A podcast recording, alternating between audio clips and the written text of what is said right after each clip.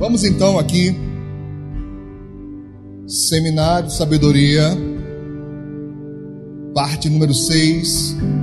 Estamos ainda na temática central Redescobrindo o Reino de Deus, mas hoje o tema é a autoridade do reino. Por favor, queria que você repetisse comigo a autoridade do reino. Eu coloquei como um ponto de complemento aí uma sentença que eu realmente acredito muito nela. Na religião, quem determina é o homem. No reino de Deus, quem determina é Deus. E esta é a grande luta que temos enfrentado ultimamente. Fazer saber, fazer com que o povo tenha conhecimento de que o nosso relacionamento com Deus vai muito além de uma religião e que religião não é suficiente para que você tenha um encontro com Deus. Por mais que isso seja difícil de entendimento para alguns, por mais que seja difícil alguns entenderem que quando eu digo que religião não é suficiente, eu não estou dizendo de forma nenhuma que nós não devamos congregar. Irmão, sou totalmente contrário a isso. Nós devemos congregar, com certeza.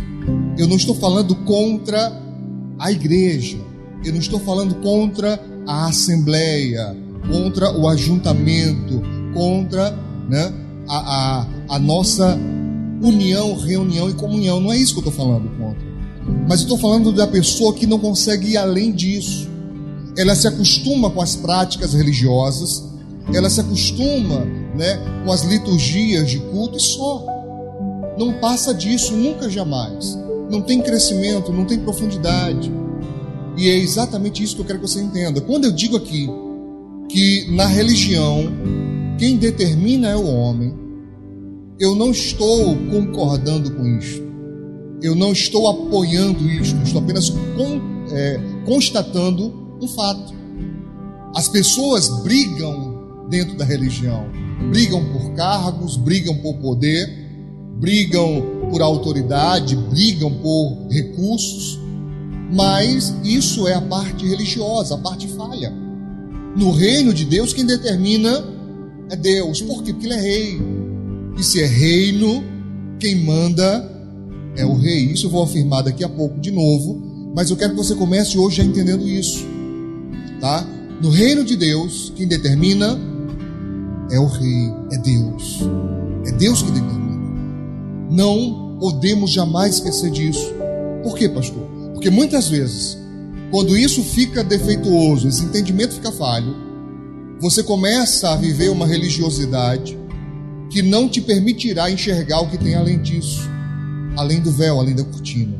Eu gostaria muito de que você conseguisse atravessar a religiosidade e tivesse experiências com Deus no reino de Deus. Amém? Tá claro isso? Então vamos aqui ao primeiro texto, o pessoal está acompanhando de casa. Nós vamos ler aqui em Filipenses, capítulo de número 2, Filipenses 2. Carta de Paulo aos Filipenses, capítulo 2, verso 9, 10 e 11, que diz: Por isso, falando a respeito do Senhor Jesus, esse é um texto conhecido nosso, tá? Mas eu sempre retorno a ele para que os mais novos possam também irem se inteirando dessas verdades profundas. Paulo falando a respeito de Jesus, depois de dizer que ele se humilhou, depois de dizer que ele assumiu a forma de servo, depois de dizer que ele foi obediente até a morte e morte de cruz, aí Paulo diz: por isso, né, porque ele foi obediente, ele cumpriu a vontade de Deus, Deus também o que? O que, irmãos?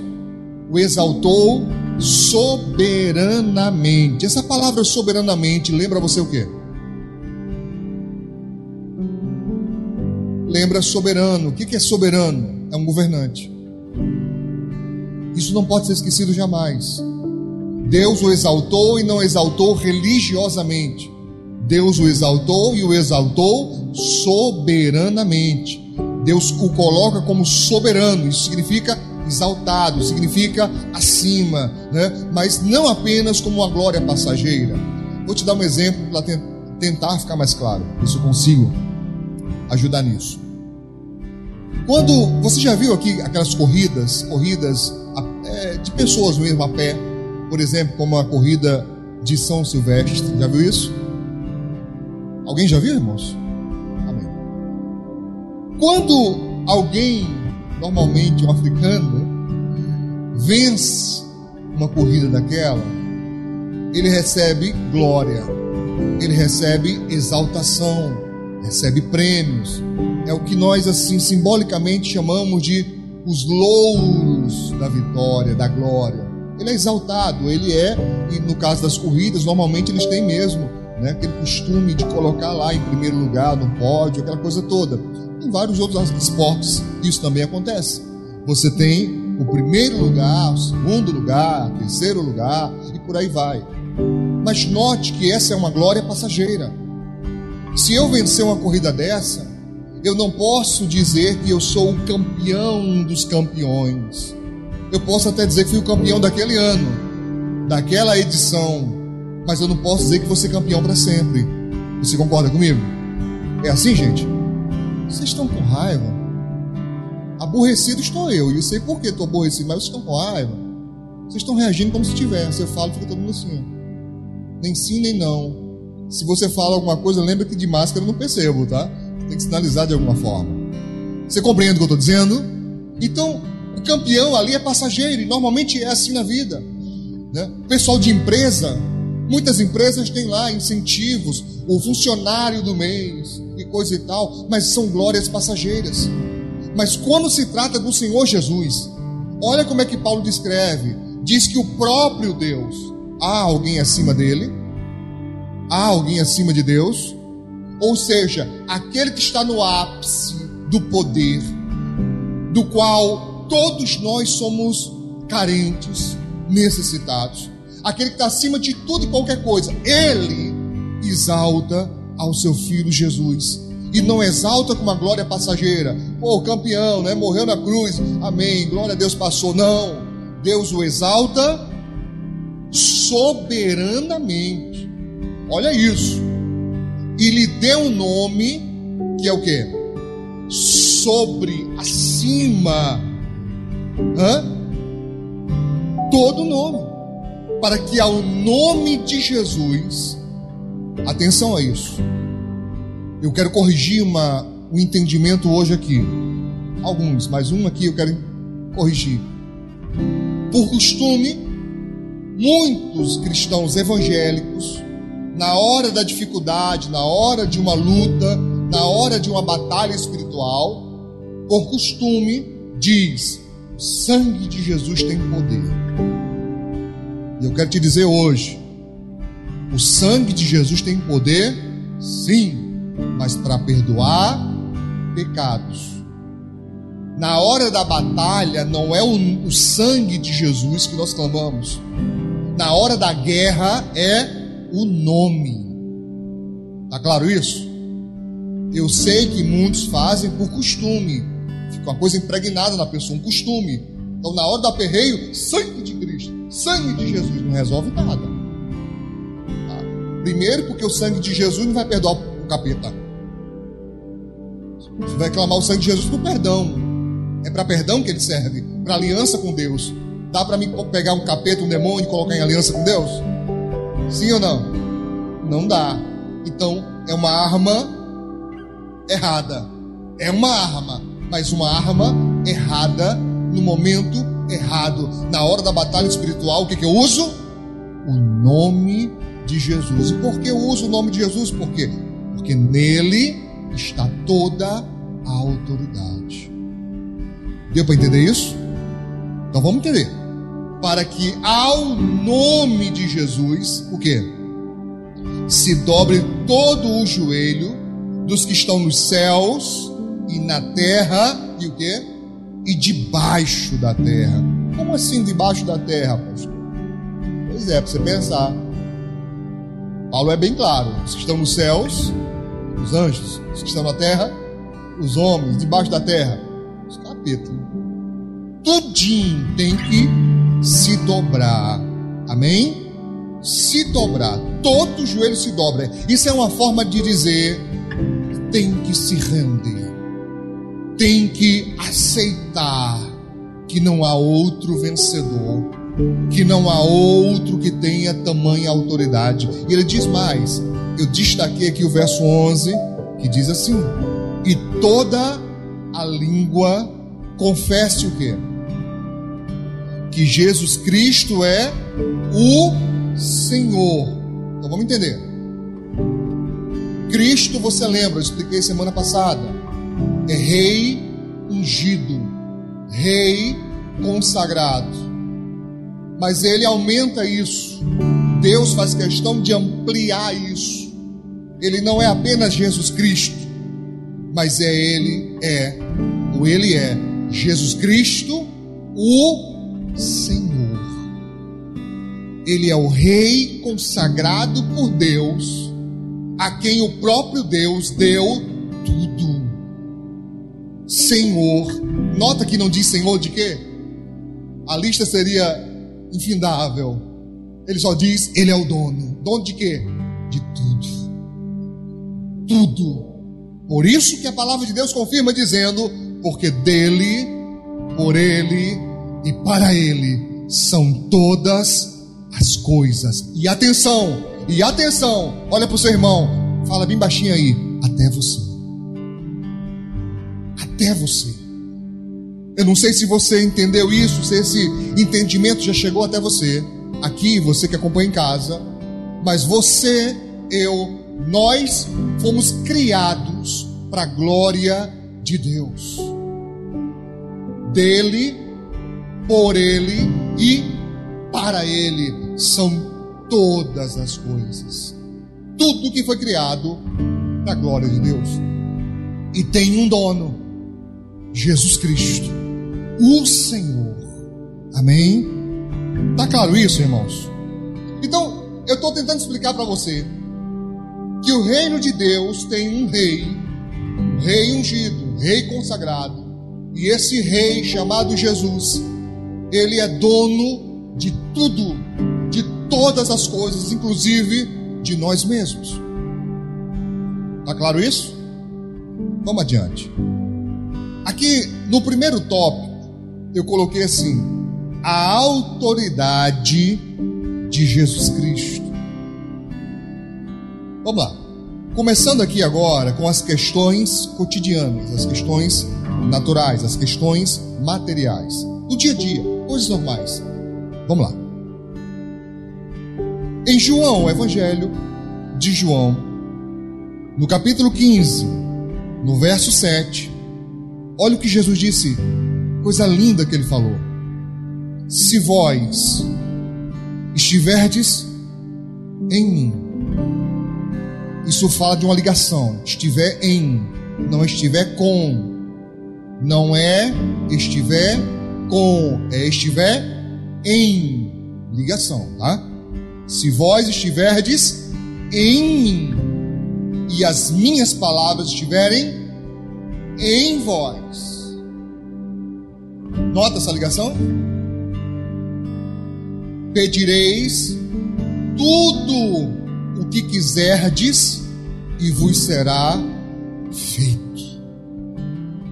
E aqui então está um momento, um período, um texto onde muitas pessoas se engancham, se atrapalham. Porque aqui Jesus disse tudo. Tudo o que quiserdes você vai pedir vai ser feito. Ele não disse talvez seja feito. Ele não disse poderá ser feito. Ele não disse quem sabe, talvez seja feito. Ele disse será feito. Esta é uma sentença muito grave. Esta é uma sentença muito poderosa. Tudo o que você quiser. Isso vai atrapalhar muita gente se você ficar só no texto e não entender o contexto. Por isso eu queria te ajudar a entender o contexto do que Jesus está dizendo. Tudo vos será feito. Ainda em João, agora no capítulo 16, no verso 24, Jesus também disse: Até agora, falando com os discípulos, até agora, nada pedistes em meu nome. Eles haviam pedido coisas a Deus, mas não haviam pedido no nome de Jesus. Você conseguiu notar aí que Jesus está destacando que o pedido tem que ser feito com uma assinatura? Entende isso? Alguém aqui já foi fazer entrevista de emprego levando uma carta de recomendação? Aconteceu? O que, que essa carta diz? Não o texto exato, mas o que, que ela representa? Uma referência. Alguém dizendo: Olha, eu, fulano de tal, estou dizendo, confie nessa pessoa, aceite essa pessoa, admita essa pessoa. Quando Jesus está dizendo isso, ele está dizendo algo muito mais profundo. Ele não está recomendando, ele está dando a cada um dos seus servos a autoridade do seu nome. Amém? Para o pessoal mais antigo, é um cheque em branco. É um cheque em branco assinado, dizendo daqui, é o que você precisar. Peça no banco espiritual do céu e diga que quem está dizendo que você pode fazer essa retirada, esse saque, sou eu, o dono. Deu para entender isso? Deu para entender, irmãos? Nada pedistes em meu nome. Pedi, olha a recomendação, olha o conselho. Peçam, pedi e recebereis. Para quê? Para que o vosso gozo, a vossa alegria, a vossa satisfação se cumpra. Para que você tenha felicidade. Peça no meu nome. Para que você seja feliz. Deu para entender? O propósito? Dá para lembrar do que é vida e vida com abundância? Amém mas aqui ainda é insuficiente. Porque parando por aqui, a maioria das pessoas pensam que é só Senhor, Deus, em nome de Jesus, me dá Lembrei da Fátima agora. A gente tinha uma amiga obreira que ela entrava na igreja, pastor Manel, ela orava assim, ó, bem alto, bem alto. Deus me dá um homem gente não aguentava de rir, né? Mas cada um pede o que precisa. O outro vai pedir um emprego, o outro vai pedir uma família estabilizada, estruturada, o outro vai pedir paz, o outro vai pedir saúde, cada um vai pedir o que precisa para que a sua alegria se complete. Amém? Se cumpra. Note que o propósito do pedido é uma alegria com a felicidade sendo completada. Guarde isso que vai ser importante essa informação. O pedido se baseia em completude de felicidade. Amém, irmãos? Nessas horas eu não sei se vocês estão entendendo muito e estão impactados ou não estão entendendo nada e estão perdidos. Que a expressão de vocês é uma graça, assim. Sabe, cara de paisagem? Parece que ou estou entendendo tudo, fala, meu Deus, que maravilha, ou estou entendendo nada. Eu queria mostrar ao pessoal aqui da gravação as expressões de vocês. Qualquer dia desse a gente consegue. Tá? Vamos lá então a Tiago, para a gente poder fechar esse entendimento, ampliar esse entendimento. O apóstolo Tiago, no capítulo 4, no verso 1 segundo e terceiro, diz assim, Tiago 4, 1. De onde vêm as guerras e pelejas entre vós? De onde? De onde vêm os problemas de vocês? Vem da onde? Porventura não vem disto? Aí ele vai nomear, ele diz a saber, dos vossos deleites. E agora? dos vossos prazeres,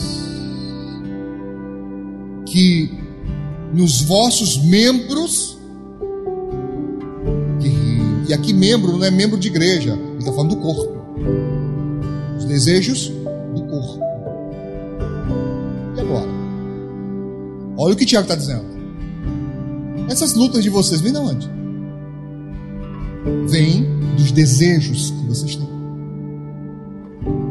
Daí vem a luta de vocês. Ele diz no verso 2: Cobiçais e o que? E nada tendes. Eu destaquei isso, está em negrito para vocês.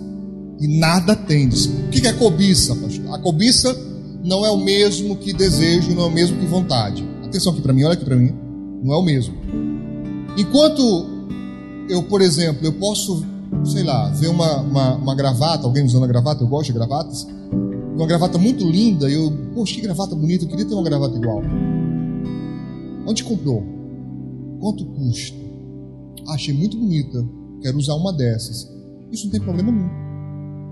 Não tem problema nenhum. Estou falando de gravata, mas poderia ser, no caso dos homens, uma camisa, um terno, um sapato, as mulheres vestido, né, um, sei lá, qualquer coisa de vestimenta, de, de ornamento feminino, podia ser qualquer coisa dessa. E você achar bonito a outra pessoa usando e falar, poxa, que bonito, quero usar um também. Quero comprar um para mim. Isso é gosto. Isso é o quê? Gosto. Às vezes é desgosto, mas é gosto. Tá? É gosto, questão de gosto. O que é a cobiça, pastor? A cobiça fala de um pecado. Normalmente, o desejo por algo que Deus condena. Você quer anotar isso? A cobiça normalmente é o desejo por algo proibido. Por algo que a palavra, que a lei de Deus diz não pode. Para você isso não pode. Isso é proibido, isso não é certo. E mesmo assim a pessoa quer, mesmo assim a pessoa deseja e não deseja apenas, ah, se eu tivesse, não, é desejar ardentemente. Isso é cobiça.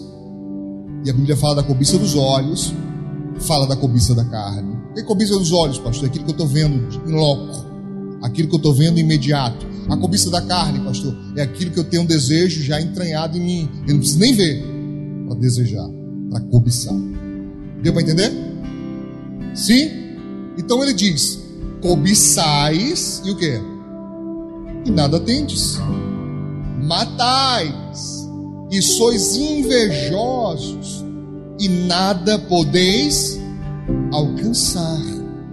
Combateis e guerreais de novo e nada tendes. Por quê? Porque não pedis. Você está até guerreando. Olha aí da pessoa guerreira.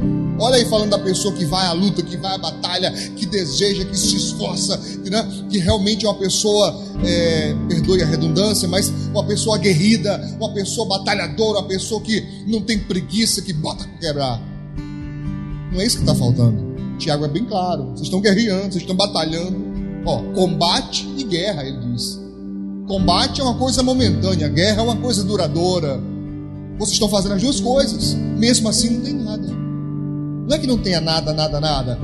Mas é uma maneira dele simplificar, dele sintetizar e dizer o que é necessário, o que é importante, o que realmente você deseja, você não tem. E por que não tem? Porque não pede. Guerreando ao invés de pedir. O caminho não era guerra, o caminho era pedido a Deus. Mas aí ele diz: olha que coisa interessante. Olha que coisa interessante no versículo 3. Pedis e não recebeis. Por quê? Porque pedis mal.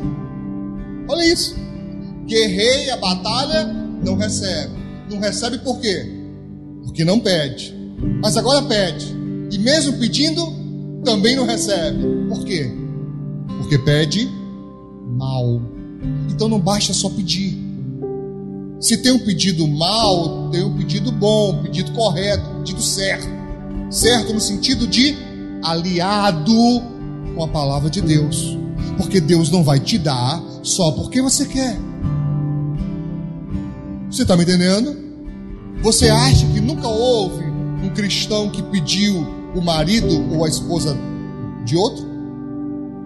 Você acha que nunca teve isso, irmãos? Hein? Nunca teve? Será que nunca teve? Alguém que viu o irmão prosperando e ficou com raiva?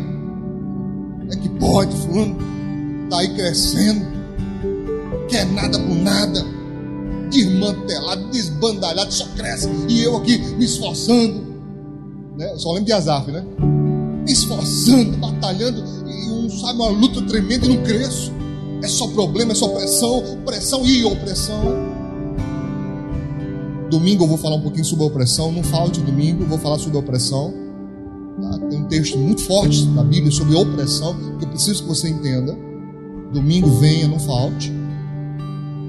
E a pessoa então ela fica perdida. Como é que pode isso? Pois é. Porque não basta só pedir. O seu pedido tem que estar de acordo com a lei do reino. Porque não é só porque você está pedindo que Deus é obrigado a te dar. Aí a pessoa vai gastar a fé todinha dela. Deus, em nome de Jesus, eu quero isso, quero aquilo, meu irmão. Você vai pedir e continuar pedindo, e pedir, pedir, pedir, e não vai receber. Por quê, pastor?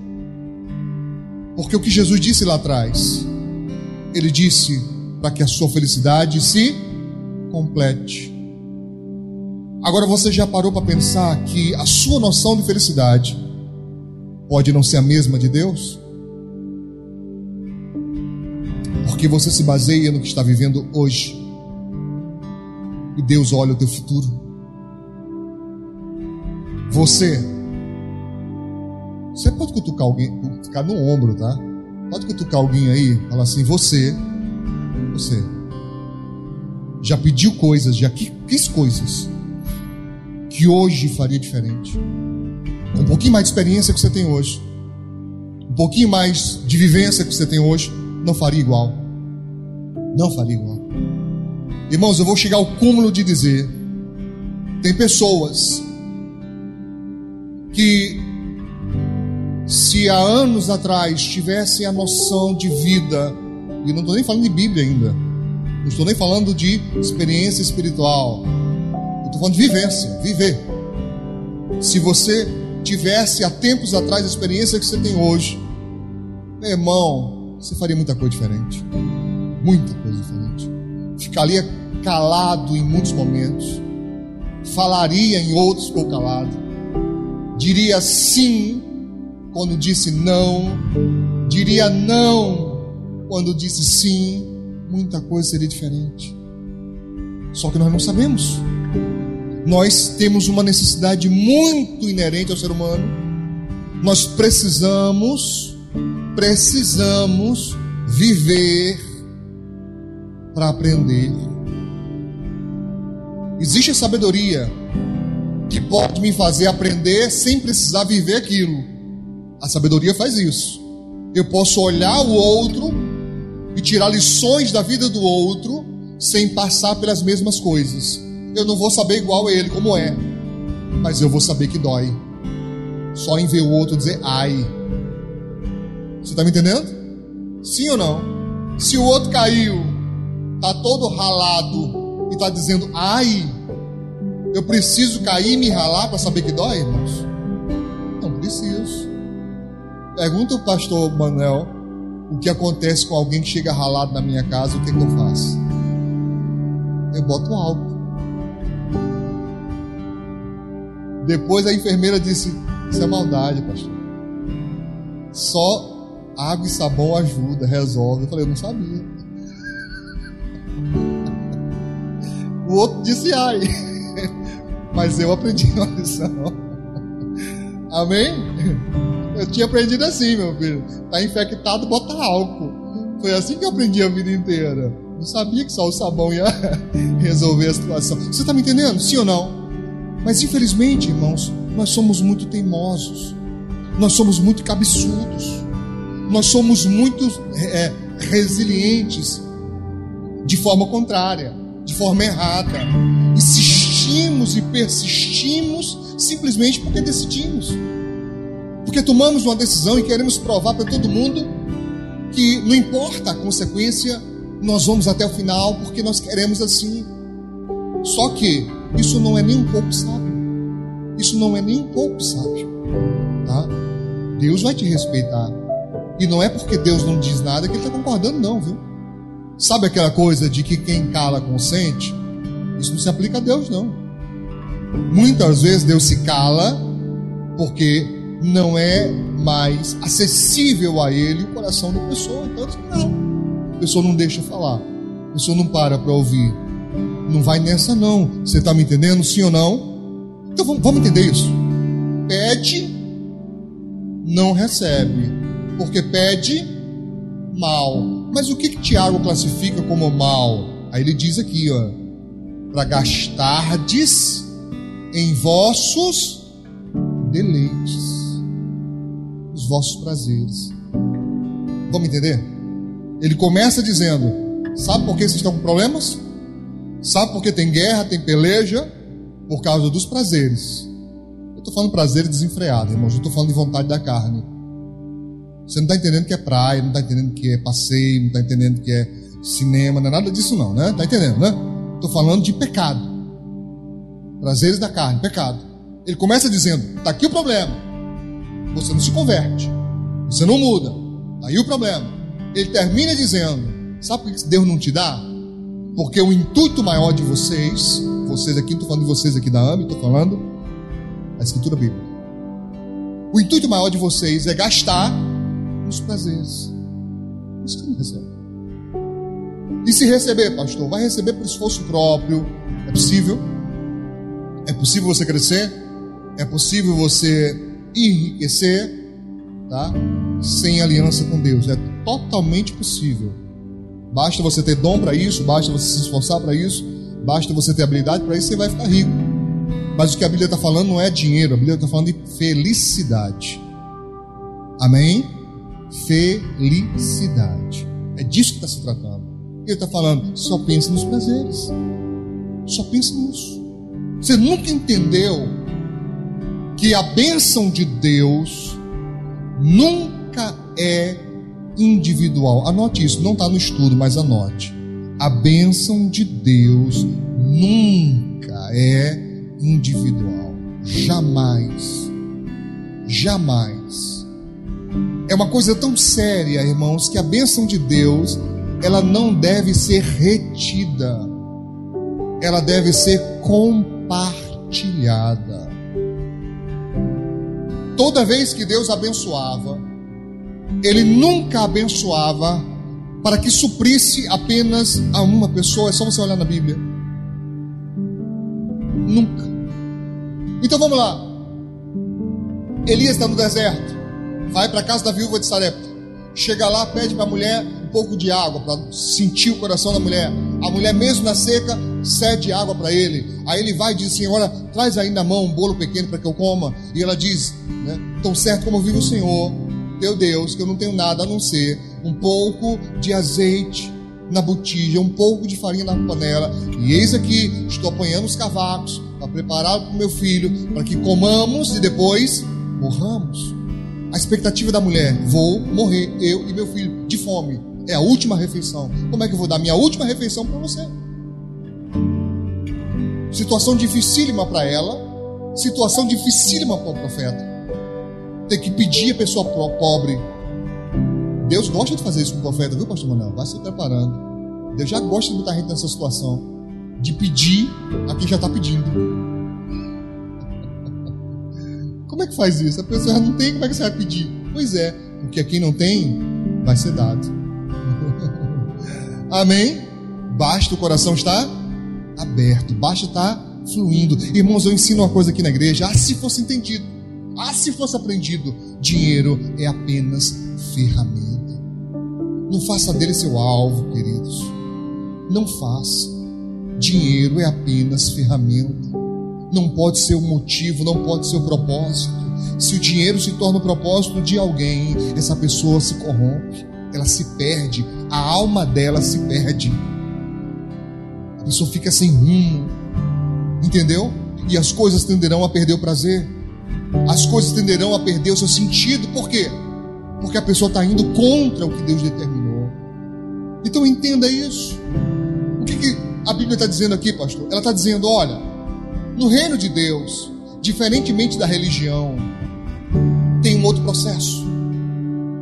Jesus disse: Você vai pedir se você tiver aliança comigo. Aí a pessoa não tem aliança com Deus, não serve a Deus, ela não está em Cristo, as palavras de Cristo não estão nela. Ela vem à igreja ou vai à igreja, mas não obedece à palavra como deveria e quer que Deus faça parte dele. Isso é engraçado. Ser humano é engraçado nisso. A pessoa não faz, mas ela quer que Deus faça. E quando Deus não faz, há pessoas que ainda vão dizer: Mas está vendo? Eu fui na igreja e não adiantou. Eu pedi oração e minha vida não mudou. E se você perguntasse, mas você está obedecendo a palavra? Tem gente que ainda diria: Obedece. Obedece mesmo? Isso, beleza.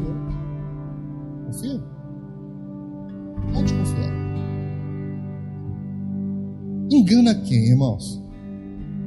Você sabia que maior, um dos maiores enganos do ser humano, presta atenção aqui, um dos maiores enganos do ser humano é achar que Deus não está vendo.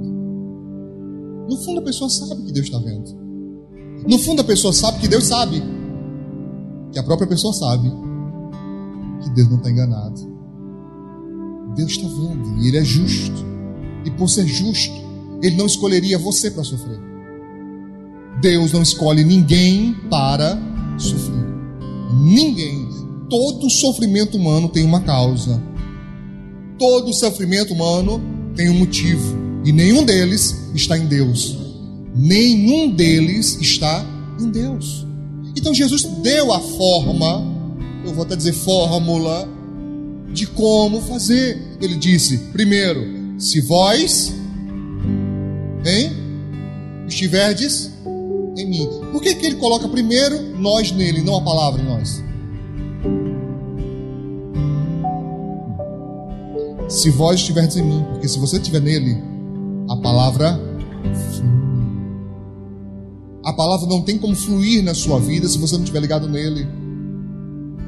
Não vai ter acesso a você. Você precisa estar ligado como galho, como ramo. Você precisa estar ligado no tronco para seiva, representando aqui a palavra fluir. Tá claro isso, irmãos?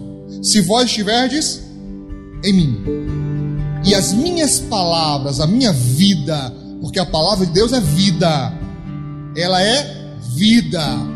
E as minhas palavras, ele não disse a minha, ele disse as minhas palavras, estiveres, estiveres em vós, pedireis o que quiserdes e vos será feito. Tem que ter aliança primeiro. Tudo bem, pastor, agora eu tenho aliança com Deus. Qual é o próximo passo? Veja o que Tiago diz. Veja o que Tiago diz.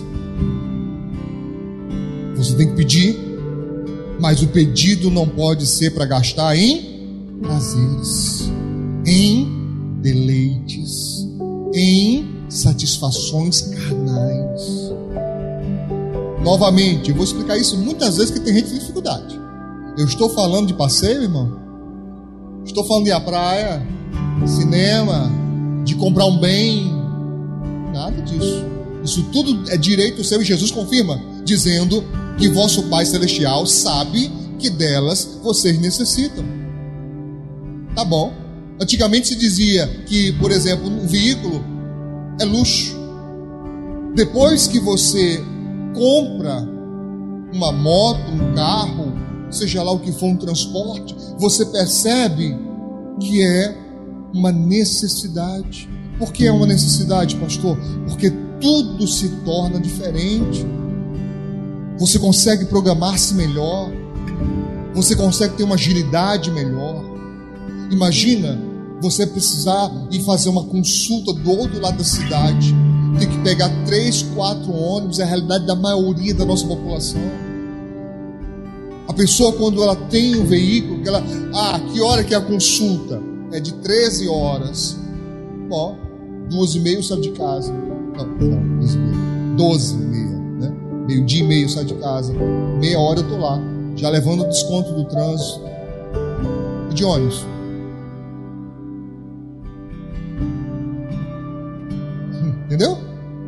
Entendeu? Deus sabe, irmãos. Mas por que todo mundo não tem? Porque muitos, se tiverem um pouquinho a mais, se perdem. Não sei muito não. Muitos, muitas pessoas, se tiverem um pouquinho a mais, já se perdem. Já se perdem, já se acham, sabe? Misericórdia.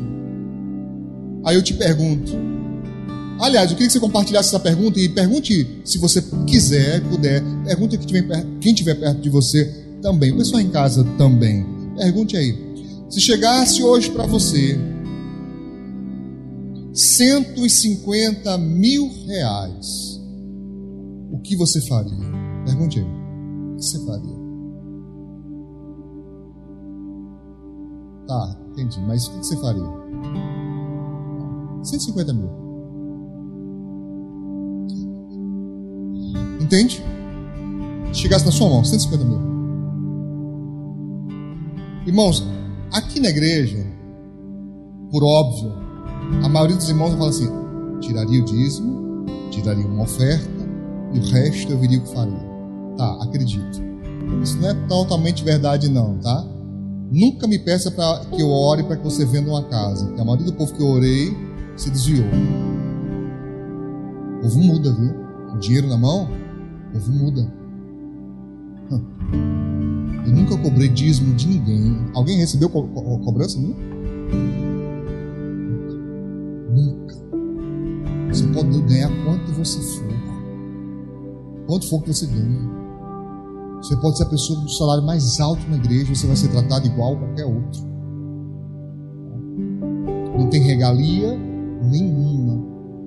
Nenhuma. Você não é igual a qualquer outro e ninguém nunca vai te cobrar, não amando o meu. Se alguém chegar na tua casa e assim, olha, pastor mandou vir aqui cobrar o dízimo, ligue para a polícia na mesma hora. Pode ligar para a polícia. Denuncie, que eu vou lá testemunhar. Nunca. Peço ajuda, peço na igreja, peço ajuda no grupo da igreja. Irmãos, tem a internet para pagar aqui, para poder transmitir para os irmãos que não pode vir. Quem pode ajudar? É assim que eu faço mas nunca cobrança. Então não me importa o dinheiro de ninguém. Porque para mim dinheiro é ferramenta. Dinheiro não é caráter. Dinheiro não é bênção. Dinheiro é ferramenta. Ao invés de bênção, pode ser até maldição na vida de alguns. Você já observou a vida dos que ganham milhões em loteria? Poucos os que continuam milionários anos depois. Poucos. Por quê? Porque corrompem-se. Sabe? A vida muda e a pessoa não consegue se estruturar ela. Por quê? Porque ela pensa nela. Ela não pensa em melhorar a vida de ninguém. Não tem uma lista dizendo assim: ah, sei lá, se eu recebesse, ei, mamãe, recebesse 10 milhões de reais, eu tenho uma lista, pastor, das pessoas que eu mudaria a vida delas. Tá? Eu não vou dar tudo e ficar sem nada. Isso é burrice, dito irmão, é burrice. Viu? Não é dar tudo ficar sem nada, não. Não é isso, não. Tá? Mas eu melhoraria a vida de fulano, melhoraria a vida de cicrano, 10 milhões de reais. 10 milhões. Melhoraria fulano, cicrano, aquele outro lá que precisa. Irmãos, poucos têm uma, uma visão dessa. Poucos. A maioria diz assim, vou botar na poupança e vou ver de renda. Primeira coisa que faz, some. É ou não é? Some. Meu filho, parente, amigo, ninguém dá conta da pessoa, ela vai embora. Ó, fica aí, ralé, gentalha, gentalha, gentalha. Vai embora, não dá conta de ninguém, sabe? Porque é isso que as pessoas pensam. Sabe, prazer. Ah, não, pastor, agora vou viajar o mundo. Viaje, qual o problema? Qual o problema? 10 milhões? Você dá um bocado de volta ao mundo, viu, irmão? Agora eu vou frequentar os melhores hotéis. Vou mandar comprar bolo com folha de ouro. É assim que o povo pensa. Mas a bênção de Deus não. Porque a Bíblia diz que ela enriquece não acrescenta dores. Quando você pensar em melhorar a vida dos outros, quando você for grato a Deus e a quem te ajudou, você se torna um canal de bênção onde ela continua passando e passando e passando e passando. Porque você não retém, porque você não segura. Você está entendendo, sim ou não? Irmãos, a hora avançou. Vamos aqui às questões espirituais. Senão não dá tempo de encerrar hoje. Em Marcos capítulo 16, verso 17 e 18 diz: E estes sinais seguirão aos que creem em meu nome. Olha novamente aí esse empréstimo da autoridade do nome. Em meu nome, com a minha autoridade, expulsarão os demônios, falarão novas línguas, pegarão na serpente. Ei, ei, não é para você pegar em serpente nenhum, não, viu? Então, uma vez eu falei sobre isso, teve um abençoado que foi inventado de pegar em cobra. Ah, o pastor disse que eu posso pegar em cobra. Eu não falei nada disso, não. Tá? Ali está falando no sentido figurado. Serpentes e escorpiões aqui são demônios. Você está botando mão em cobra, não. Tá? Se beberem alguma coisa mortífera, também não é para ninguém estar tá se suicidando, não, viu, irmão? Ah, a Bíblia diz: se eu beber um negócio com veneno lá, você morre e vai para o inferno. Tá claro? Tá claro? Se beber alguma coisa mortífera, não lhe falar dano algum. Isso aqui está falando das perseguições. Sim, muitas vezes, literalmente, envenenados. Como foi o caso do apóstolo Paulo, que não foi veneno, mas foi uma víbora que picou ele. Você leu essa história em Atos? Picou ele, a víbora, que morreu foi ela. E tem, tem uns gaiatos, irmão. Eu encontrei irmão, na internet. O povo disse o sangue de Paulo era tão ruim que quem morreu foi a, foi a serpente. Nada disso, né? Mas ali era cumprindo-se a, a, a, profecia né, que Jesus estava dizendo aqui em relação aos seus servos. Que iria acontecer assim com eles, né? Livramento. Não lhes fará dano algum, e porão as mãos sobre os enfermos e os curarão. Essa é a autoridade. Note que ele falou o nome, não o sangue. O sangue é para limpar o pecado. O sangue tem poder para nos limpar do pecado, nos libertar do pecado. Mas guerra espiritual é nome de Jesus. Tá bom? E eu coloquei aqui para que sirva para você fixar esse entendimento. Eu coloquei assim: os conflitos entre o Logos de Deus, ou seja, a palavra de Deus, a palavra viva de Deus, e a lógica religiosa, ou humana, pode ser humana também. Né? O conflito entre o Logos de Deus, o Verbo de Deus, a palavra de Deus e a lógica humana. No reino de Deus, escute isso: no reino de Deus, o fim é sempre melhor do que o começo. Está escrito.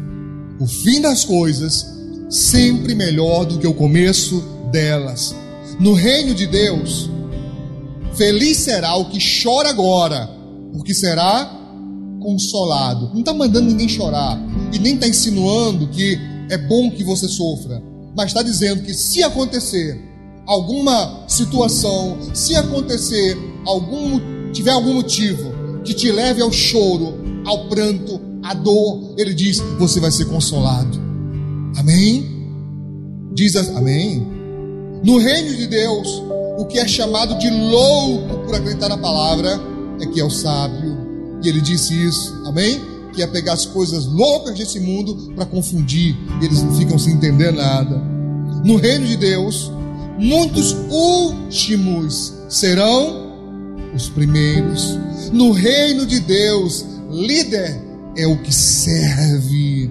No reino de Deus, os servos são chamados de amigos e ganham tronos. Essa é a promessa. Assentarão em tronos. No reino de Deus, os pequenos serão os grandes. No reino de Deus, quem perde a vida é quem ganha. No reino de Deus, quem almeja o céu ganhará a nova terra.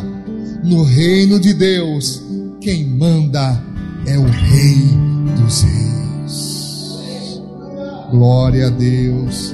Amém? Você entendeu isso? Às vezes choca com o entendimento religioso, às vezes choca com o mundo, por quê? Porque eles entendem errado, irmãos. O homem que colocar os seus preceitos, você já viu a autoridade eclesiástica? Já viu autoridades? Os grandes líderes Muitos deles, irmãos, são tratados como se fossem especiais. São consagrados de Deus, muitos são ungidos de Deus, são realmente homens e mulheres de Deus, são. Mas fora disso, são crentes igual a gente. Entendeu? Eu já vi casos, casos de um pregador terminar de tomar água, ficar só o seu beijinho e terminar o culto, os obreiros se despedaçar para tomar o resto. Eu dizia assim, eca. Vocês são doidos, irmão, vocês são doidos. Não, irmão, é a unção. E eu disse, e unção tá na baba. Aí, pastor Manuel. Esses dias me mostraram um vídeo, um pastor bebendo água, cuspindo na boca do povo. Eu falei, vocês estão doidos, irmão. Que diabo de unção doida é essa? Eu fiz, sabe como é que ganha unção? É simples. É fácil demais. Jejum, oração, leitura da Bíblia, consagração a Deus. Faça isso que você vai ser ungido. Amém? O caminho é esse. Não é vestir a minha roupa, usar a minha gravata. Não é isso não. Você vai se achando especial. Sabe? Você entende? Eu precisaria de mais tempo para explicar isso, mas você entende o significado de carisma? Raiz dessa palavra indica algo especial. Sabe? Algo separado, algo diferenciado. Quando você diz que alguém é carismático, você está dizendo essa pessoa é uma pessoa especial, é uma pessoa diferenciada. Nós trouxemos isso, carisma, carismático, para o conceito religioso e ficou uma coisa parecida com ungido, consagrado, mas não é. Não é. Essa palavra, ela vem do sentido grego e sabe quem eram as pessoas carismáticas? Eram as pessoas consagradas pelos deuses. Então eram especiais. Aí na história, estou falando história agora, não de Bíblia, história. A história vai mostrar, por exemplo, né, dos gregos, Hércules. Vai mostrar quem mais? Aquiles, esses outros da história grega, que eram pessoas especiais, que tinham um carisma. Também hoje é falado da pessoa que é bem comunicativa, da pessoa que é popular, mas o sentido original é esse, especial. E tem gente que acredita nisso. Porque começou a pregar a palavra de Deus, começou a ser usado por Deus, se acha especial. Não era assim que os apóstolos agiam. Eles eram pessoas simples, de uma vida simples. Sabe quem era Paulo, o maior dos apóstolos? o que evangelizou meio mundo na sua época.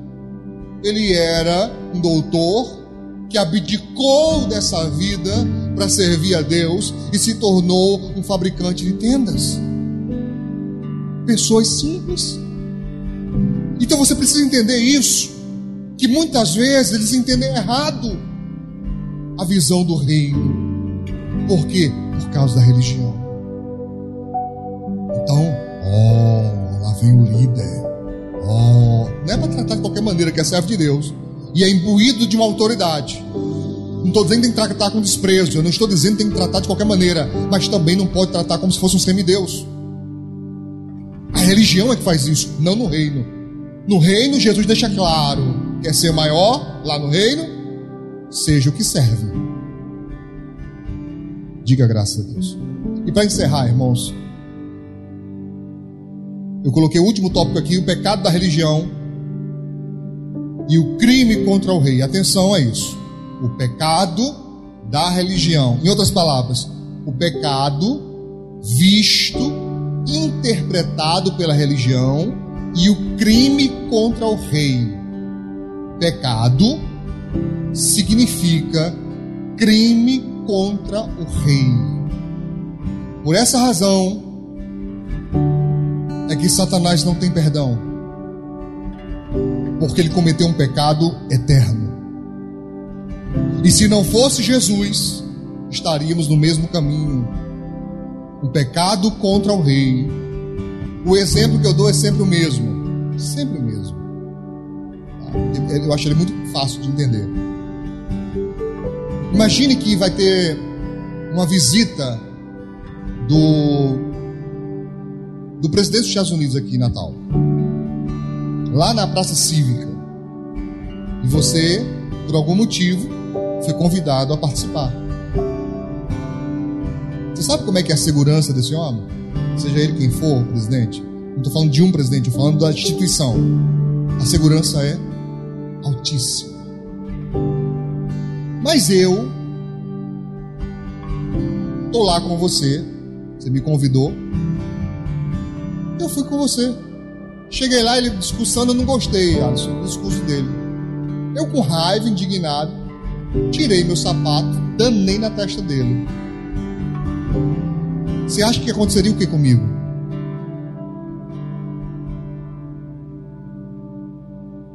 Hum? Vai viajar para fora do Brasil. Houve um jornalista que fez isso. Sabe onde é que ele está?